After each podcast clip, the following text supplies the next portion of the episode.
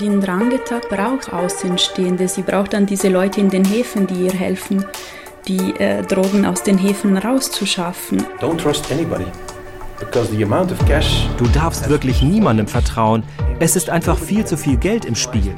In den vergangenen Jahren wurden Beamte in meiner Polizei verhaftet, in der Justiz, in der Verwaltung, die alle von Kriminellen bezahlt wurden. In our administration uh, of people that were on the payroll of these people.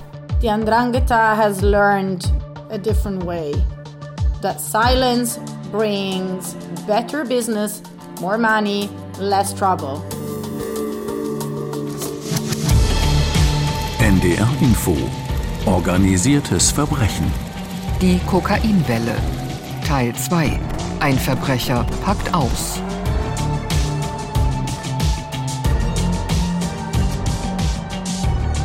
Im Juli 2015 meldet sich der 41-jährige Giuseppe T. bei einer italienischen Polizeiwache in Reggio Calabria.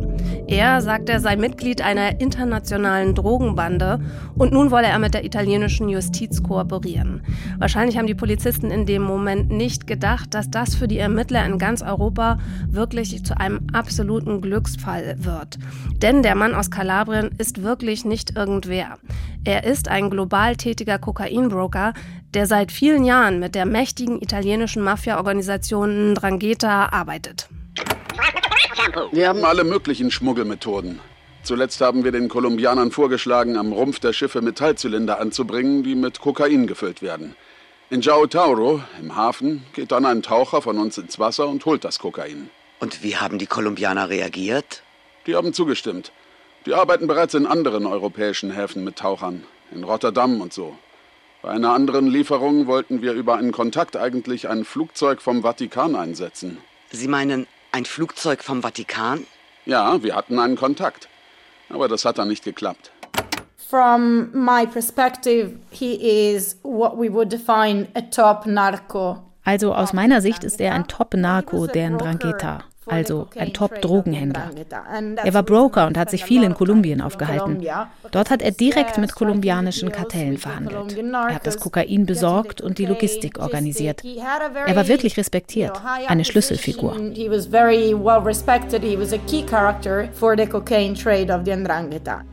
Ja, das sagt die italienische Mafia-Expertin und Journalistin Cecilia Anesi. Und davor habt ihr nachgesprochene Ausschnitte aus dem Polino-Verfahren gehört. Mehr dazu gleich. Jetzt erstmal herzlich willkommen zu einer weiteren Folge unseres Podcasts Organisiertes Verbrechen. Wir wollen uns weiter mit der Kokainwelle beschäftigen, die derzeit über Europa spült. Ja, und dazu begrüße ich jetzt Volkmar Kabisch und Benedikt Strunz, zwei Kollegen von mir, die beide zu der Person Giuseppe T. und zum gerade schon kurz erwähnten sogenannten Polino-Verfahren intensiv recherchiert haben. Hallo, schön, dass ihr da seid. Hallo. Hallo.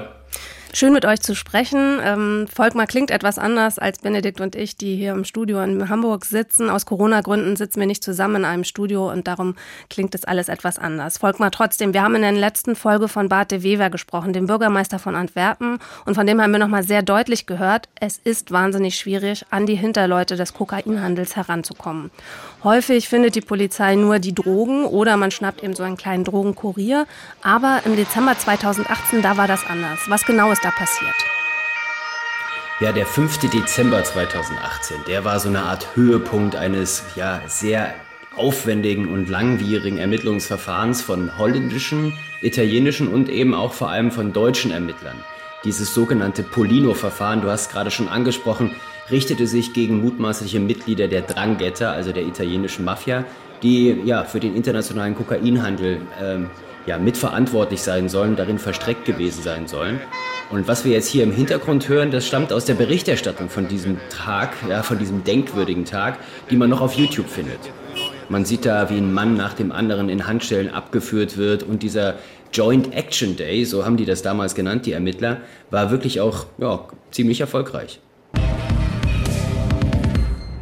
Una rete criminale gigantesca che dalla Locride si estende fino al Sud America passando per l'Europa in Germania, Belgio e Olanda, dove ha reinvestito milioni di euro del traffico di droga. Da wurde dann Kokain sichergestellt, wie nichts Gutes kann man sagen. Mehr als vier Tonnen, mehrere Millionen Euro Bargeld und es waren eben richtig viele Personen, die verhaftet wurden. Insgesamt über 90 Leute. Und ein Schwerpunkt der Aktion war hier bei uns in Deutschland, nämlich in Nordrhein-Westfalen. Wir hatten ja da am Anfang gerade schon mal Giuseppe T. erwähnt und von ihm gehört. Das war einer oder ist einer, der ausgepackt hat bei der Polizei. Bevor wir jetzt dazu kommen, welche Rolle er bei diesem spektakulären Funden und bei diesen Festnahmen gespielt hat, von denen du gerade gesprochen hast, Volkmar, interessiert mich ehrlich gesagt erstmal bei dem Mann, wie kommt der dazu, einfach so auf dem Polizeirevier aufzutauchen? Benedikt, irgendeine Idee? Ja, ja, ähm, das geht ja auch aus diesen Ermittlungsakten äh, hervor. Im Grunde hat er sich einen Abend lang mit anderen kriminellen Mafiosi ähm, ausgetauscht und man hat so überlegt, wer in letzter Zeit eigentlich festgenommen wurde, wer aufgeflogen ist und das waren dann ziemlich viel und irgendwann ist ihm aufgegangen, hups, äh, ich bin eigentlich so der Einzige, der noch nie irgendwie von der Polizei geschnappt wurde und seine Sorge war dann, dass äh, er für ein Gespitzel von der Polizei gehalten wird. Und wenn du irgendwie nördlich von 100 Kilo irgendwie mit Kokain zu tun hast, damit arbeitest, dann heißt es Todesurteil, ja, wenn du äh, als Spitzel da irgendwie äh, verdächtigt wirst. letztlich war das dann der Grund, warum er letztlich ja, zur Polizei gegangen ist, er hatte Angst um sein Leben. Hm. Und ihr habt euch ja eine Weile mit Giuseppe T. beschäftigt, mit dem Mann und auch mit diesem ganzen Fall. Äh, was ist denn das für, so für ein Typ? Wie, wie muss ich mir den vorstellen? Ich würde ihn mal so ähm, beschreiben, sehr kurze Haare, äh, der ist so Anfang der 40er Jahre, hat eine Brille, ein sehr, sehr hartes Gesicht, also so eine Figur, die du jetzt nicht unbedingt nachts treffen willst. Er stammt eben aus Kalabrien, ähm, hat dann sehr früh Kontakt zu einem Drangheta bekommen, er sagt selbst, dass er nicht Teil der Rangeter ist, ganz wichtiger Punkt.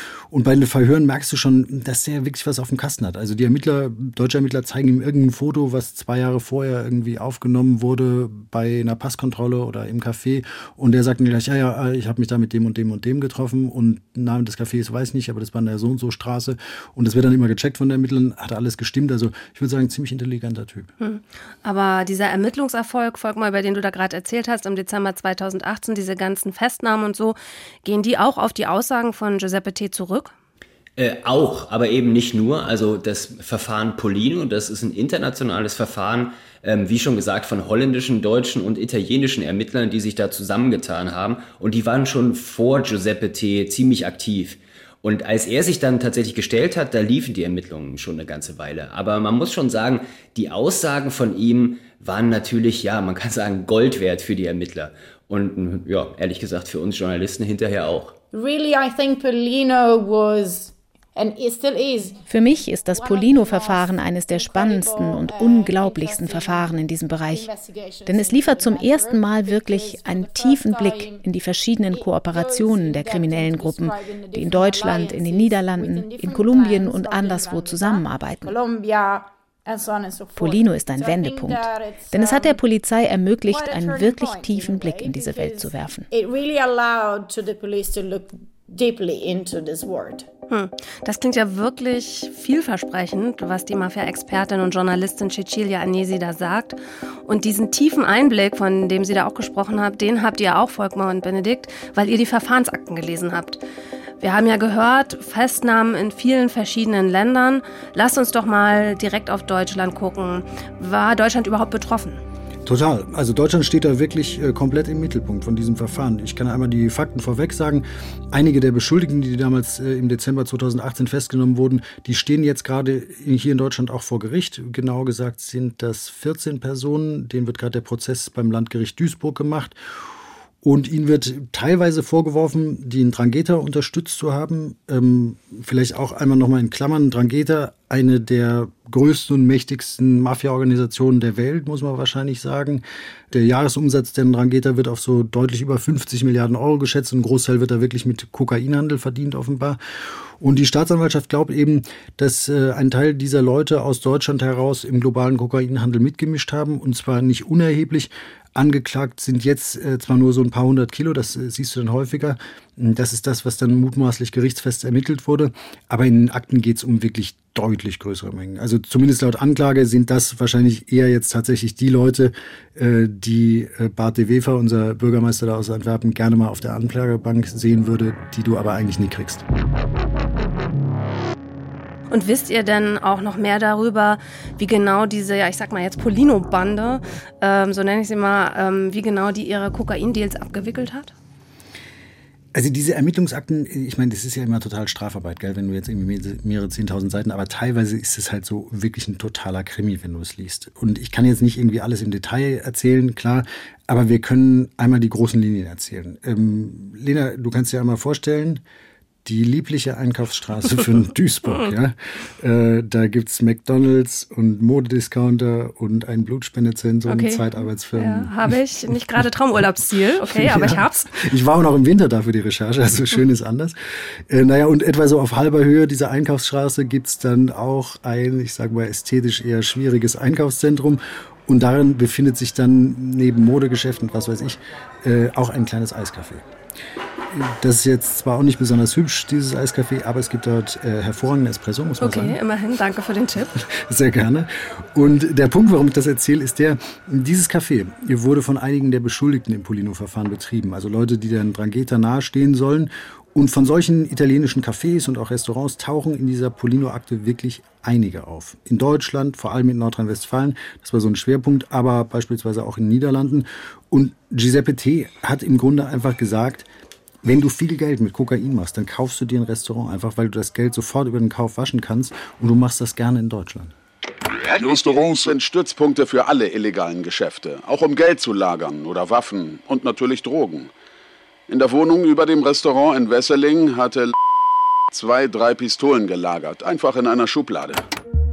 Sie können auf der einen Seite äh, Familienmitglieder, ungewollt, die in Italien vielleicht ein paar Probleme haben, unterbringen. Sie können hier ähm, Neffen, Nichten unterbringen, die dann hier sich kurzzeitig mal aufhalten, um Kreditverträge abzuschließen, Fahrzeuge anzumieten, irgendwas im Bereich des Betruges zu begehen, dann wieder abzutauchen und keiner weiß, wo der Kreditnehmer wohnt und wie man ihn antreffen kann, dann ist immer ein großes Fragezeichen, wenn das Kreditinstitut feststellt, die entsprechenden Rückzahlungen bleiben aus. Sie können auch Autos leasen. Ja, wir hören ja gerade Oliver Huth, den stellvertretenden Landesvorsitzenden vom Bund Deutscher Kriminalbeamte in NRW. Und ja, Huth kennt sich ziemlich gut aus mit organisierter Kriminalität. Er leitet in diesem Bereich auch Ermittlungskommissionen beim LK. Also ja, ziemlich viel Erfahrung. Und natürlich, wenn der Betrieb gut läuft und Sie liefern Qualität, können Sie sich hier auch gerne äh, exponierte Personen des öffentlichen Lebens einladen, die dann für Sie Werbung machen, Ihnen legalen Charakter geben. Sie können sich ein soziales Umfeld schaffen, was verdachtsminimierend ist. Ja, und dieser letzte Punkt ist auch nicht ganz unwichtig. Nochmal das Beispiel, äh, was Benedikt gerade erzählt hat von diesem Eiscafé in Duisburg. Das liegt zum Beispiel strategisch, ja, sagen wir mal, günstig genau neben dem Amtsgericht. Und da gehen dann auch gerne mal Richter und Staatsanwälte ein Cappuccino trinken, äh, unten wahrscheinlich ein Espresso, wie Benedikt sagt. Also sehr. Soll ja sehr gut sein da. Ja. ja, absolut, absolut. Okay, also wir haben jetzt offenbar so ein Netzwerk von Restaurants, Cafés in Holland und Deutschland. Und die waren offenbar so eine Art Stützpunkt von mutmaßlichen Kriminellen. Aber wie muss ich mir das vorstellen? Waren die miteinander verbunden oder gibt es da so eine Art Chef, der da irgendwo sitzt? Wie läuft das? Also diesen Chef gibt es eben nicht. Und das ist wirklich ein total springender Punkt, äh, um diesen Kokainhandel zu verstehen. Also wir sprechen jetzt über Kokainhandel der Drangheta, aber wir haben schon gehört, die ist ein ganz, ganz wichtiger Player in dem Feld. Und äh, Giuseppe T. wurde ja ewig verhört. Und ähm, im Grunde haben wir seine ähm, Aussagen zusammengefasst und haben Schauspieler gebeten, das nachsprechen zu lassen. Und zu diesem Punkt, den du gerade angesprochen hast, äh, sagt er eben Folgendes. Es gibt im Drogenhandel keinen Boss. Da arbeitet jeder auf eigene Rechnung. Jeder verdient so viel, wie er investiert. Ja, der entscheidende Punkt daran, um nochmal auf deine Frage zurückzukommen. Das sind alles im Grunde ja so freischaffende kriminelle Unternehmer. Die folgen einem bestimmten Kodex, haben sicherlich auch so intern gewisse Hierarchien, aber ansonsten sind das, ist das halt ja, freie Marktwirtschaft. Wie meinst du das jetzt, also freie Marktwirtschaft? Ja, also wir sehen bei Polino, also diesem Verfahren, ganz deutlich, dass da ja Mafia-Familien ähm, aus Kalabrien miteinander kooperieren ähm, oder ko kooperiert haben sollen, ist ja noch nicht abgeurteilt, die sich vor einigen Jahren noch als Todfeinde gegenüberstanden, wo es Schießereien gab, wo es Tote gab. Ähm, und wir sehen auch, dass das einfach alles extrem zielorientiert abläuft. Wenn sich nicht genug Investoren aus dem eigenen Kreis der Dranghäter finden oder ähm, ja aus den umliegenden Familien, ähm, oder eben nicht genügend Geld zusammenkommt, dann fragt man mal bei einer türkischen OK-Gruppe nach oder bei irgendeiner anderen OK-Gruppe, ob die mit investieren wollen. Und das ist so eine Art äh, ja, kriminelles Joint Venture. Die werfen dann zusammen, um am Ende dieses eine Ziel zu erreichen ja, und machen eine neue Kooperation draus. Wenn es ums Geschäft geht, sucht man sich die passenden Partners, die einem helfen. Und in Drangheta also oft wird sie verkauft, als sei sie eine alleskönnende Macht. Das ist sie aber natürlich nicht. Ja, das sagt Margarete Bettoni, eine Journalistin und Mafia-Expertin, mit der wir auch immer wieder total gern zusammen recherchieren. Und sie kennt Polino natürlich auch in- und auswendig.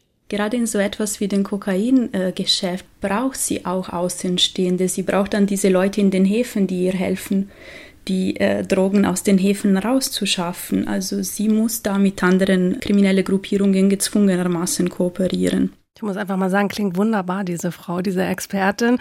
Und ich stelle mir das also jetzt so vor wie ein internationales Unternehmen. Man sucht irgendwie bestimmte Investoren für bestimmte Geschäfte und man greift irgendwie auch auf spezialisierte Dienstleister zurück. Ist das irgendwie ein richtiges Bild, Benedikt? Total, äh, absolut richtiges Bild. Und um nochmal auf deine Frage zurückzukommen, wie diese Deals konkret ablaufen, da muss man sagen, es gibt in diesem Kokaingeschäft im Grunde zwei Wege, wie du Kokain kaufen kannst. Also jetzt in diesem großen Geschäft.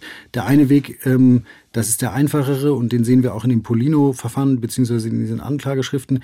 Du schließt dich zusammen und kaufst für eine bestimmte Summe, ich sag mal 50 Kilo Kokain in Amsterdam oder in Antwerpen, also auf dem Großmarkt. Mit anderen Worten, du importierst nicht selbst, sondern du lässt andere importieren. Ganz genau, du lässt andere importieren, du kaufst dann äh, dieses Kokain für einen Kilopreis, der liegt irgendwo zwischen 25 und 30.000 Euro, sage ich mal.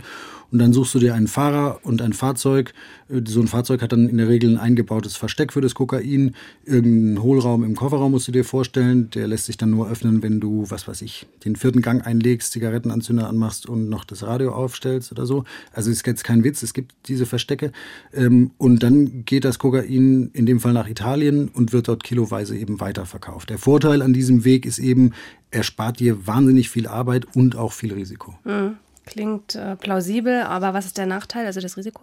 Äh, der Nachteil ist eben das Geld. Äh, wenn du auf diese Weise mit Kokain handelst, dann verdienst du an einem Kilo einen Punkt, heißt es immer bei diesen Mafiosi, also 1000 Euro. Das ist natürlich jetzt nicht die Gewinnspanne, die man sich so vorstellt. Also bei 100 Kilo 100.000 Euro äh, klingt ganz gut, klar, aber da geht deutlich mehr. Wir haben das auf diese Art nur gemacht, um laufende Kosten zu decken. Für Autos, Wohnungen und sowas. Oder wenn unsere Abnehmer es gerade dringend brauchten. Mhm. Und der andere Weg, der läuft dann aber über Lateinamerika direkt, oder wie? Mhm, ganz genau, ganz genau. Und da muss man ja mal sagen, das ist wirklich ein extrem kompliziertes Geschäft. Und zwar vor allem aus zwei Gründen. Einmal brauchst du hier Leute, die, aus, die das Zeug aus den Häfen holen. Das darf man auch nicht unterschätzen. Wenn du da keine Kontakte hast, dann kannst du da schnell mal ja, 30 Prozent des Warenwertes etwa an Gruppen in Antwerpen oder Rotterdam oder sonst wo, die dir das rausholen, zahlen. Ähm, Giuseppe T. spricht da vor allem von albanischen und kolumbianischen Gruppen. Ähm, aber der zweite Punkt, der ist noch viel kritischer. Und zwar, du brauchst halt direkte Kontakte zu den Kokainkartellen. Äh, da kann ja nicht irgendwer äh, in Cali oder Medellin in Kolumbien aufschlagen und da irgendwie sagen, hallo, ich bin der Volkmar, ich hätte gerne mal eine Tonne Koks. Ähm, du brauchst halt diese konkreten Kontakte zu irgendwelchen Kartellen, ähm, ansonsten funktioniert es nicht.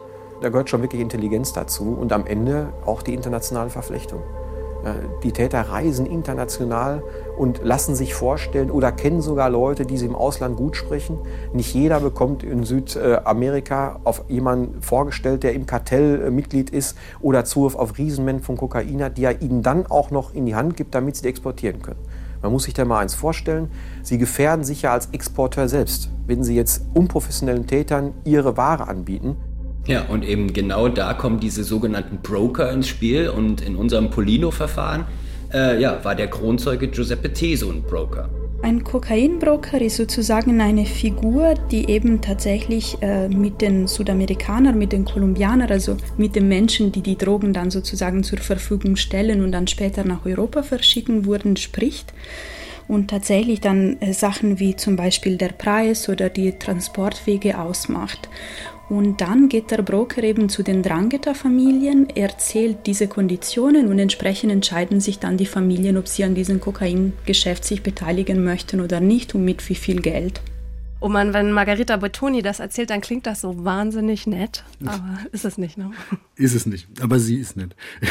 Du musst dir das bei Giuseppe T. dann wirklich so vorstellen. Der hat seit seiner Jugend im Grunde mit Drogen und Drogengeschäften zu tun ähm, und mit der Drangheta.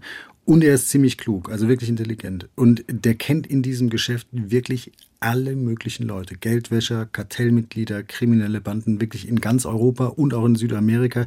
Er ist ja echt wie so ein wandelndes Adressbuch. Wir nutzen Krypto-Handys, falsche Pässe, Tarnwohnungen. Ich hatte extra eine eigene Firma in Südamerika. Einfach damit niemand Fragen stellt, warum ich so viel reise.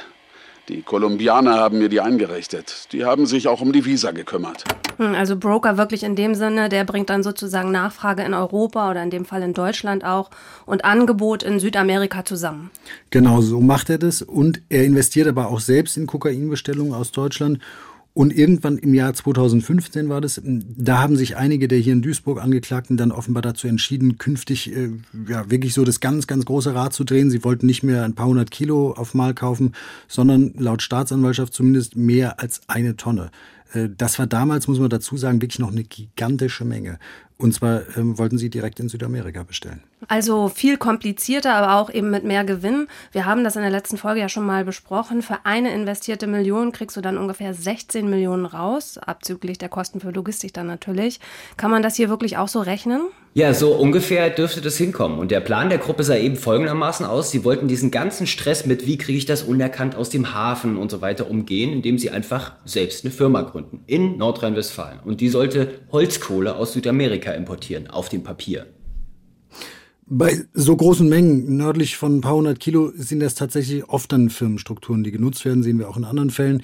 Einfach, weil du da auch das logistische Problem hast.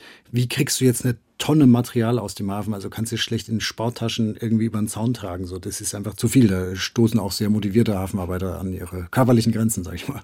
Ja, jetzt stellt sich natürlich die Frage, wie gründest du so eine Firma, ohne dabei selbst in Erscheinung zu treten? Und da kommen dann wieder die Restaurants ins Spiel, von denen wir vorhin schon mal gesprochen haben. Giuseppe T. hat ausgesagt, dass er und seine Mitstreiter einfach einen Tellerwäscher gefragt haben, ob er eine Firma gründen will. Er müsste gar nichts weiter tun, als sich möglichst unauffällig zu verhalten und dann bekommt er 2000 Euro im Monat dafür. Und wenn die Lieferung klappt, nochmal 100.000 extra. Der Wäscher.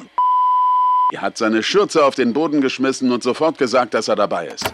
Und äh, wurde diese Firma dann tatsächlich gegründet? Ja, wurde gegründet. Die sind dann zum Notar gegangen, haben sich diese Firma eintragen lassen und haben sogar eine Homepage eingerichtet für die Firma und auch wirklich eine sehr, sehr große Lagerhalle angemietet für die ganze Kohle. Äh, das waren ja Containerladungen, die da ankommen sollten, äh, teilweise auch angekommen sind. Also wirklich alles gut organisiert. Und der Clou an dieser ganzen Sache war aber nochmal ein anderer, denn diese Struktur war, äh, so wirkt das zumindest wirklich auf Dauer angelegt. Und da läufst du natürlich trotzdem Gefahr, dass dir mal der Zoll in so einen Container reinschaut. Und dann hast du die Firma da dran und das ist natürlich dann der Supergau. Wir wollten das Kokain in Südamerika verflüssigen und das dann in die Kohle pressen. Das machen Chemiker da vor Ort. Und dann wollten wir es hier in Deutschland wieder aus der Kohle extrahieren. Das ist kein großes Problem. Okay, krass. Also hätte man dieses Kokain wirklich nicht sehen können bei einer Kontrolle? Genau, du siehst ja nur die Kohle und darin ist dann das Kokain aufgelöst quasi. Ähm, also es wird vorher das Kokain verflüssigt und die Kohle und das wird dann wieder gepresst. Und ich kenne selbst Fälle, in denen solche Container kontrolliert wurden, solche Kohleladungen, ähm, und bei denen dann niemandem irgendwas aufgefallen ist von Zoll und Polizei. Also schon wirklich ein hartes Ding. Und äh, hier in Europa hätte dann, muss man sich auch einmal auf der Zunge zergehen lassen, ein Chemiker aus Südamerika äh, die Drogen wieder extrahiert. Ähm, dieser Chemiker wäre extra eingeflogen und Giuseppe T. sagt auch, überhaupt kein Problem, macht er eh ständig. Hm. Ich muss es nochmal sagen, aber es klingt alles wie im Film, ehrlich gesagt. Und äh, ich weiß nicht, ob man es in dem Zusammenhang so sagen darf, aber es klingt auch wirklich nach einem echt geschickten Plan. Hat das denn wirklich das Ganze geklappt? Nein, er hat letztlich nicht geklappt. Also es gab so eine Probelieferung von Kohle nach Deutschland, das war aber nur der Testlauf. Ähm, diese Lieferung wurde dann im Hamburger Hafen kontrolliert und deshalb ist man dann auf Rotterdam umgestiegen. Das lief aber auch nicht so richtig. Da wurde eine Lieferung mit normalem Kokain dann abgefangen. Und diese Leute, muss man dazu sagen, wurden zu dem Zeitpunkt ja auch schon alle komplett überwacht. Also da war die Polizei ganz nah dran. Und dann hat sich Giuseppe T. ja auch noch der Polizei gestellt, also alles unter schlechten Vorzeichen. Okay, und trotzdem klingt es wirklich nach einem ziemlich professionellen Vorgehen, ausgeklügelter Plan. Und tatsächlich auch danach, dass es dann echt schwer ist, an solche Leute irgendwie dran zu kommen. Ja, ja, und auch wie kreativ die Leute mit diesen Schmuggelmethoden sind. Wir hatten diese Idee mit dem Vatikan-Flugzeug vorhin schon gehört, die dann ja auch nicht geklappt hat. Ähm, wir haben zu diesem Thema auch mit westlichen Nachrichtendiensten gesprochen. Auch die schauen sich die organisierte Kriminalität genau an, weil das ja auch einen direkten Einfluss beispielsweise auf die Stabilität von Ländern hat. Und dann geht man eben davon aus, dass mittlerweile auch ziemlich regelmäßig U-Boote über den Atlantik fahren, in denen Kokain transportiert wird. Okay, ich bleibe beim Vatikan hängen. Ich meine, der hat natürlich auch gerade ganz andere Probleme, aber was sagt der zu diesen Vorwürfen? Ja, das hätten wir auch gerne gewusst. Wir haben das auch in Rom angefragt, aber bisher, ja, haben sie noch nicht geantwortet. Aber vielleicht äh, Rom-Stil, vielleicht kommt noch eine Brieftaube. Hm, okay. Also wir haben gesagt, es gibt dieses Gerichtsverfahren. Äh, wie geht denn der Fall jetzt weiter? Ja, also diese Verhandlungen werden wohl ziemlich lange dauern, das kann man, glaube ich, sagen. Da geht es ja dann nicht nur um internationalen Drogenhandel und diese Unterstützung einer kriminellen Vereinigung, sondern auch um Geldwäschevorwürfe, unerlaubten Waffenbesitz, Versicherungsbetrug, viele andere Straftaten. Also da ist noch kein Ende absehbar. Übrigens wird da wohl auch Giuseppe T. dann vor Gericht aussagen. Und naja, die Rechtsanwälte werden halt ganz wahrscheinlich versuchen, ähm, diesen Zeugen irgendwie unglaubwürdig zu machen. Zudem bemängelt der Rechtsanwalt eines Beschuldigten, mit dem wir gesprochen haben, Philipp Thier, dass der Fall auch ja, medial aufgebauscht würde. Man muss zumindest mal aufpassen, dass nicht die einzelnen Personen, die da handelt, die dann vielleicht Koch in irgendeinem Restaurant gewesen ist, äh, in die Dimensionen hochhebt, wo sie einfach nicht hingehört. Ähm, manchen der Italienern werden einzelne Straftaten vorgeworfen. Ich denke, man kann durchaus Fragezeichen dahinter setzen, ob die wirklich im Kontext einer größeren Organisation sind oder ob der Name Drangheta nicht nur deswegen hier herangezogen wird, weil sie aus einer bestimmten Region stammen. Ja, dann sind wir mal gespannt, ob die Richter dieser Argumentation auch folgen werden. Sag mal zum Schluss, was macht Giuseppe T. denn heute eigentlich? Lebt er so in so einem Zeugenschutzprogramm und vor allen Dingen bereut er irgendwie, was er da gemacht hat? Also ich würde sagen, er bereut es nicht, aber kann ich natürlich nicht wissen. Vielleicht ist er auch sehr ruhig. Aber auf jeden Fall kann man sagen, er sollte eigentlich in einem Zeugenschutzprogramm in Italien sein. Aber während dieses Programms hat er dann Juweliere überfallen. nicht ernst. Doch, ernsthaft. Und damit war dann auch der Zeugenschutz hin. Ähm, nach unseren Informationen sitzt er derzeit in einem Gefängnis in Italien. Okay, leider einmal Berufs Berufsverbrecher, immer Berufsverbrecher, keine Ahnung. Scheint zumindest. Oh Mann. Ja, also der Kokainhandel ist durchaus kompliziert, das haben wir gehört, aber er verspricht den Tätern auch eben gigantische Gewinne. Und das lockt neben der italienischen Mafia, über die wir heute gesprochen haben, natürlich auch andere Akteure auf den Plan. Besondere Sorgen bereitet Ermittlern dabei die Westbalkan-Mafia oder genauer gesagt albanische Tätergruppen. Und genau das ist unser Thema in der kommenden Folge von Organisiertes Verbrechen, dem Recherche-Podcast von NDR Info rund um das Thema organisierte Kriminalität. Den findet ihr übrigens auch in der ARD Audiothek mit allen drei Folgen zur Kokainwelle in Europa, aber auch mit anderen Recherchen im Verborgenen, zum Beispiel über Geldwasche. Jetzt verabschiede ich mich erstmal bei Volkmar Kabisch und Benedikt Strunz. Vielen Dank euch beiden. Mein Name ist Dina Gürtler. Ich würde mich freuen, wenn wir uns bald wieder hören. Tschüss. Tschüss. Wenn ihr Fragen, Kritik oder Hinweise habt, schreibt gern an investigation.ndr.de. Das war Organisiertes Verbrechen, Recherchen im Verborgenen. Ein Podcast von NDR Info. Autor Benedikt Strunz. Außerdem an den Recherchen beteiligt Volkmar Kabisch, Reiko Pinkert und Jan-Lukas Strotzig. Regie Jürgen Kopp. Produktion Christoph von der Werf.